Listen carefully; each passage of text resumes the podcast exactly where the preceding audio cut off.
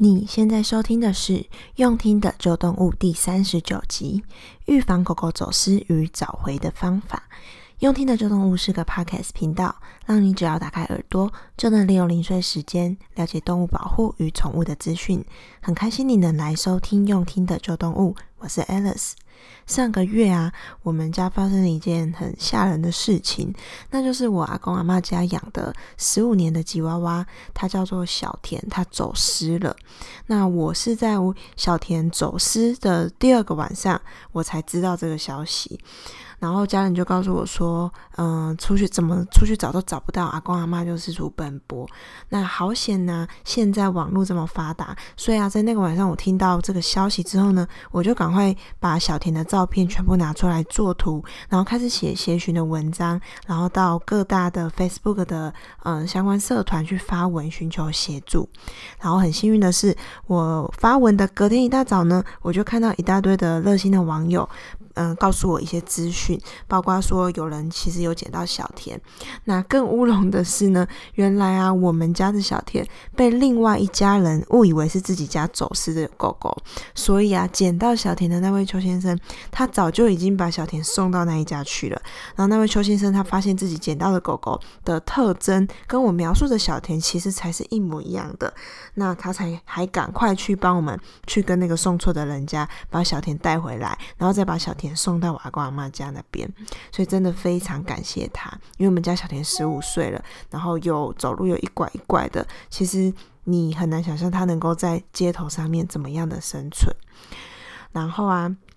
也因为这样子，我们的家人都非常感动，也非常的惊讶，说哦，原来网络的力量可以做到这样子，那也都松了一口气。因此呢，今天我想要跟你分享的是，可以做到哪一些事情来减少狗狗走失的风险。另外啊，如果真的发生走失了的问题的话，要做哪一些事情可以提高我们找到的几率呢？那我们赶快开始今天的节目吧。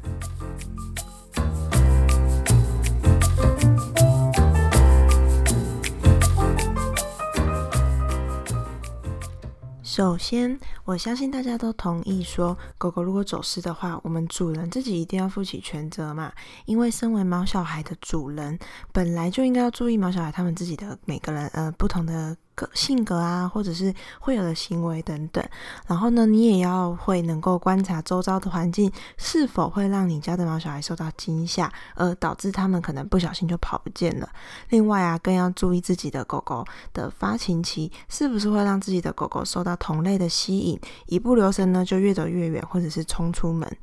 那当主人意识到狗狗不见的时候，相信已经为时已晚了嘛，所以这些都是我们要提前特别留意的。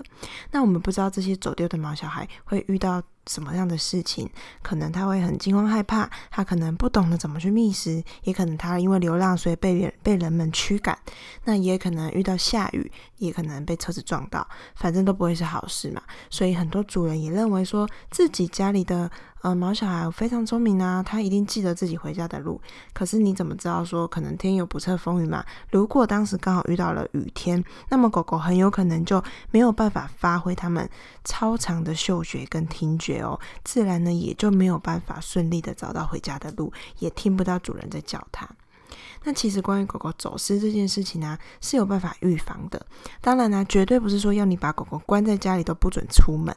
那以下呢，提供几个方法让大家参考。最基本的，就是要你的狗狗如果没有受过良好的训练，它可能还不会听从你的指示，那就请你一定要牵好你的牵绳。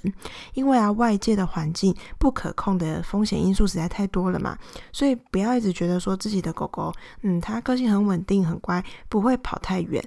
你都要保持狗狗在自己的视线范围里面，是避免狗狗走失的时候最佳的方法。另外啊，遛狗呢是每个主人都要做的事情嘛，所以遛狗的好处除了是说可以让狗狗有活动、有时间去呃探究户外的世界，那保持健康之外呢，因为啊，你带他出去，他可以探索外面的世界，知道外面的世界到底是什么样的，就可以降低他们对外面世界的好奇心，也就可以避免他们。呃，可能不小心你开门，它就想要冲出门。就像我们家的小田，因为呃，我我阿公阿妈家他们有是有院子嘛，乡下，所以呢，小田他基本上他都没有出过自己的家里的呃院子，没有到户外去，他都在室内跟自己家的院子在玩而已。所以他其实常常都会想要跑出去，因为他对外面的世界有太大的好奇心。所以啊，如果你常常带你的狗出去外面探索世界，基本上呢就可以帮助他们降低对外面世界这么重的好奇心。另外啊，也可以让周遭有狗狗的狗友，嗯，或者说周遭邻居多认识自己的狗狗。所以一旦你家的狗狗走失的时候呢，你的邻居、你的狗友们，大家在四周在于嗯这个区域都可以帮忙找回来，甚至呢是可以帮你在路上看到了就送回来。如果啊狗狗在家中，也请务必要把门窗都关好，避免。狗狗它们有自己突然偷溜出去的机会。那另外，对于狗狗的训练也是很重要的。有一些狗狗它们就比较爱玩嘛，所以呢，它看到一些比较新奇的东西，就会被吸引过去，想要去看看。那像我们家的咪吉，它就是有一点米格鲁的成分，所以呢，它只要看到会动的东西，可能是小动物、松鼠、什么猫咪，它就会冲过去，直接追过去，它就没有办法想说，哎，它的主人在叫它。所以啊，如果呢你是有经过换回训练的狗狗呢，那你才有比较有办法说，不论它可能被什么东西给吸引的时候，你主人叫它的名字的时候呢，它就可以马上听到指令，回到主人的身边。那你也一定要帮自己的狗狗植入宠物晶片，然后呢，如果可以的话，最好帮它佩戴一些吊牌啊，或者是在它的一些背带上面留下你的电话跟狗狗的名字。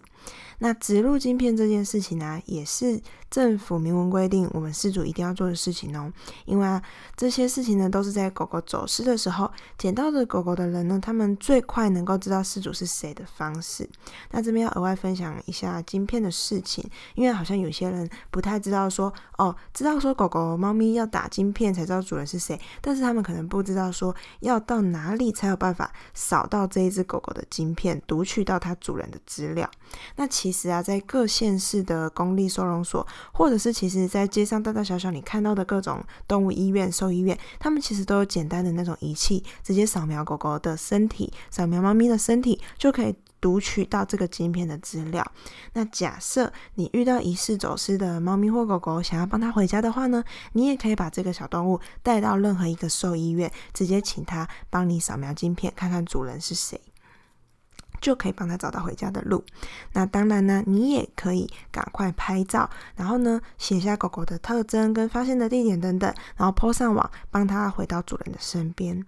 那最后啊，则是呢，因为现在科技越来越发达了嘛，所以现在有很多所谓的智慧项圈。那这个智慧项圈，它其实内建是有定位的系统，所以呢，就可以定位说你的狗狗在哪里。那甚至说是可以跟呃我们主人的手机里面的 App 去做联动。所以呢，你就可以在你的手机 App 里面看到你狗狗的呃位置。那另外啊，主人也可以设定叫做电子栅栏，有点像是就是嗯、你的狗狗距离你多远后，你可以设定。假设你可以设定说，嗯，我的狗如果距离我超过一百公尺的话，那就要就要这个 App 赶赶快跳出相关的通知，跳跳出一些呃 alert 出来。那但是要在购买这种呃智慧项圈的时候，要注意几个点。第一个呢，就是一定要确定说这个智慧项圈定位的精准度是不是真的有办法达到你要的标准。那第二个呢，则是说现在有很多的定位项圈，他们的定位服务是要付月费的，就是你每一个月都得付费用才有办法持续一直呃帮你家的狗狗做定位。那所以你要计算一下，说你是不是可以支应这一笔额外的开销，每个月固定都要付出这样子的月费。那当然啦、准备的再多，还是有可能会有疏忽的地方嘛，就可能真的不小心狗狗走失了。那这时候应该要怎么办呢？那首先，一旦走失的时候，嗯，我们其实过去的统计数据都显示是说，狗狗，嗯，走失的话，你找回它的黄金时间是在四十八到七个七十二小时内，也就是两到三天的时间内，这是黄金时间。那主人呢？你可以在嗯、你的狗狗走失的原地的方圆三到五公里内去寻找。通常狗狗它们在这个呃刚走失的两到三天内，那它们不会走太远，不会走超过三到五公里远，因为它们也在寻找回家的路。那但是啊，如果可能时间超过了三天，狗狗就可能因为它找不到回去的路，它开始迷失了方向。它一旦迷失方向后，就真的有可能越走越远，走超过五公里、十公里以上都有可能。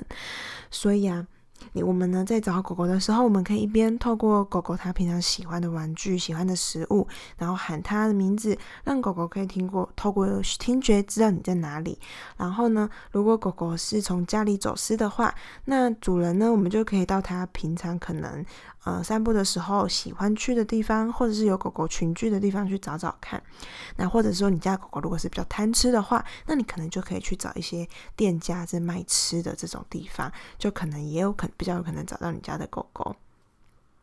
那搜查的方式最好呢，就一定是要地毯式的搜索嘛。可能我们可以到警察局去请求调阅监视器。那有时候呢，有些狗狗它们可能是不小心掉进一些自己难以想象的地方出不来，比如说掉到洞里、掉到水沟里，甚至是可能在树丛里面被它的项圈被勾住了，它逃不出来。所以呢，这一些方式可能调阅监视器你都可以看得到，是说哦，你狗狗走到哪里，走进这个树丛可能就不见了，走到这附近，哎，好像。怎么想可能有疑似消失在某一个水沟那边，所以这些方式都可以让我们多获得一些些的蛛丝马迹来找回狗狗。那像我一个朋友，他家的狗狗，他就是他在找狗狗的时候，就是遇上很好的警察，那警察就帮他沿路一直去呃追踪调阅那个监视器，然后就一直也看着他的狗狗到底是看监视器到底往到走到哪里去。那最后呢，就是透过这样的方式找回来的。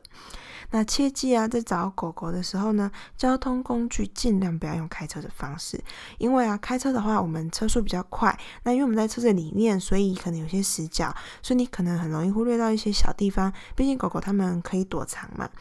那第二个呢，十分推荐大家的方式就是，当你狗狗一旦走失的话，你一定要赶快马上发布到相关的社交媒体当中，像是 Facebook 有很多的社团，你可以发布到一些宠物协寻啊，或者是宠物资讯交流的社团。比如说我之前小田不见的时候，我就有赶快到宠物走失协寻平台，还有一个叫做走失协寻认养。这样子的呃，Facebook 的社团里面去发布寻找小田的文章。那其实啊。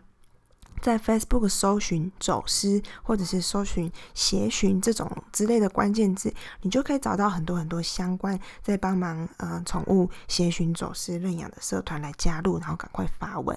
那这些非常关心动物的网友们，其实转发的效率都很好哦。大家看到了，其实都会很很愿意，就是随手动动手指就赶快帮你分享转出去。所以其实你才刚 PO 一下子没多久，就可以被帮忙转发分享到好几十次。那或者是说呢，你可以分享到你家走失狗狗所属的品种的社团，比如说我们家小田它走失的时候，因为它是吉娃娃嘛，所以呢我就加入了很多吉娃娃相关的社团，那就分享到里面去。那假设你家的狗狗是米克斯，那你就可以分享到，嗯、比如说米克斯传奇等等等专属米克斯的社团。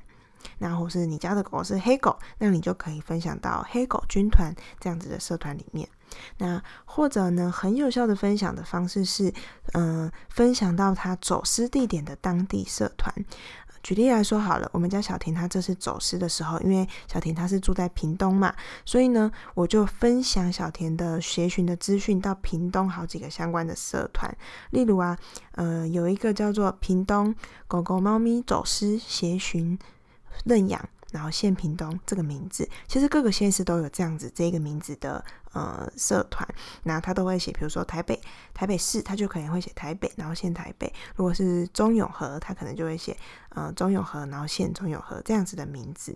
但是啊，专属于特定县市的社团呢、啊，在呃我之前就是发文之后啊。真的其实超级无敌快，很快就有网友分享说，诶，有一个人他有发文说他在屏东捡到了一只吉娃娃，然后问我说是不是那个人发文，他就贴那个人发的文的，是问我说是不是这一只。然后呢，也有网友他们也觉得说我在找的呃狗狗就是那一个人捡到的，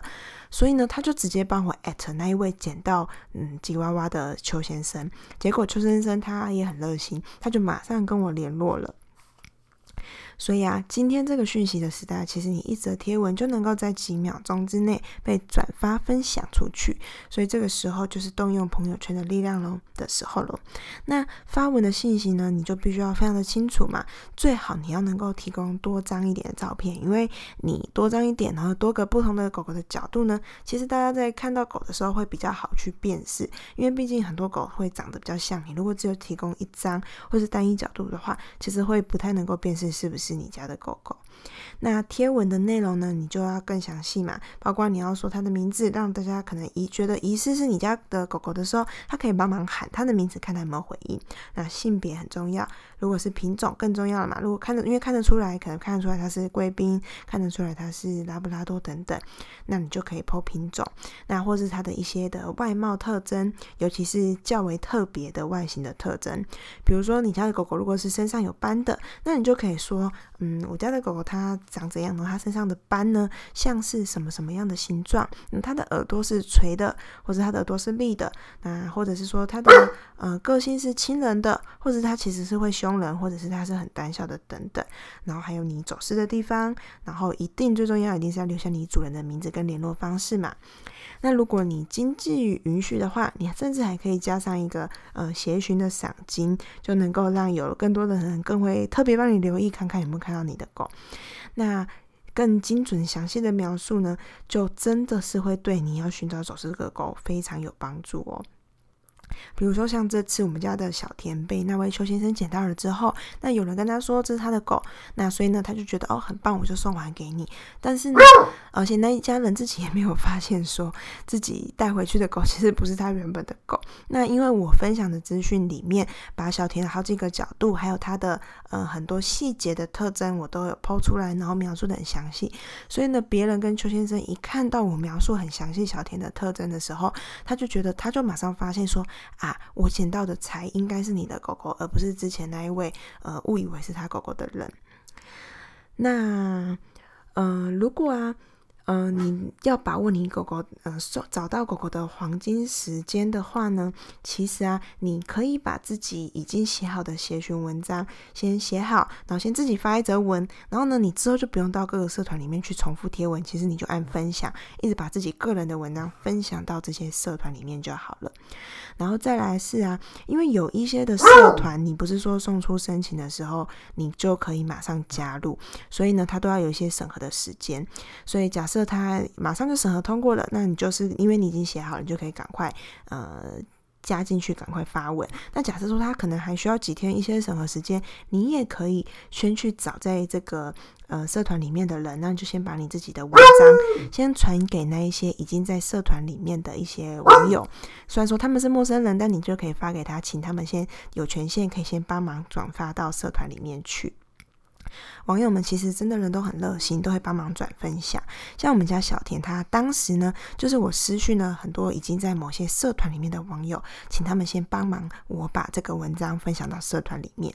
那另外呢，最传统的方式也就是纸本的张贴寻狗的启事嘛。那你相关的内容跟图片要求，其实都跟你在网络上发文差不多，但是你张贴的地方可能就是 呃比较传统的一些地点，比如说一定就是一些比较显眼啊、人比较多的地方。例如说车站，或者是呃附近的商店，或者是你社区的布告栏啊、兽医院等等。那你也可以到动物的收容所的官网进去去看看有没有你的狗狗，或者去询问说，诶，有没有抓进来相似的狗狗。那你也可以把你狗狗的特征跟照片等等的资讯留给呃走私地点管辖的收容所。比如说你如果是在呃屏东市走私的话，那他管辖的收容所就是屏东的公立的呃动物之家嘛，所以那你就可以。留你的资讯给他看看，如果他们有抓到，或者是有民众捡到通报的话，就可以赶快通知你。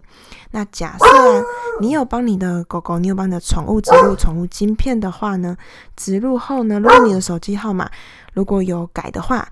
那你也要记得到你的兽医院或者是收容所，请他们帮忙变更你晶片里面主人的联络方式哦，因为这样如果真的有人捡到，才能够赶快联络上你。那如果主人你务呃务必要帮自己的狗狗植入晶片，因为啊。我们成为一个狗狗主人的时候，我们一定要对这样的事情非常谨慎看重嘛，不要想说不会走失，不需要指路，因为难保万一。所以呢，这是我们的责任。那带狗狗出门呢，我们一定也要系好牵绳，定期检查你的牵绳有没有坏掉，或者呢是不是太松，或者是不是容易挣脱。千万不要太过于自信自己的狗狗，可能你觉得你有训练过它了，因为啊，天生嗯、呃，狗狗就是一个好奇宝宝，所以它一旦看到某些东西，可能就会让它非常兴奋的被吸引走。或者是那些胆小的狗狗，在大环境遇到什么让它紧张害怕的事物或声音，它就会挣扎，赶快想要逃跑躲起来。那么往往没有办法追到它们。所以希望大家都不会经历到有走失狗狗的经验，或者是假设你真的走失狗狗的话，也能够运用我们刚刚前面提到的方法，顺利的找回自己亲爱的家人。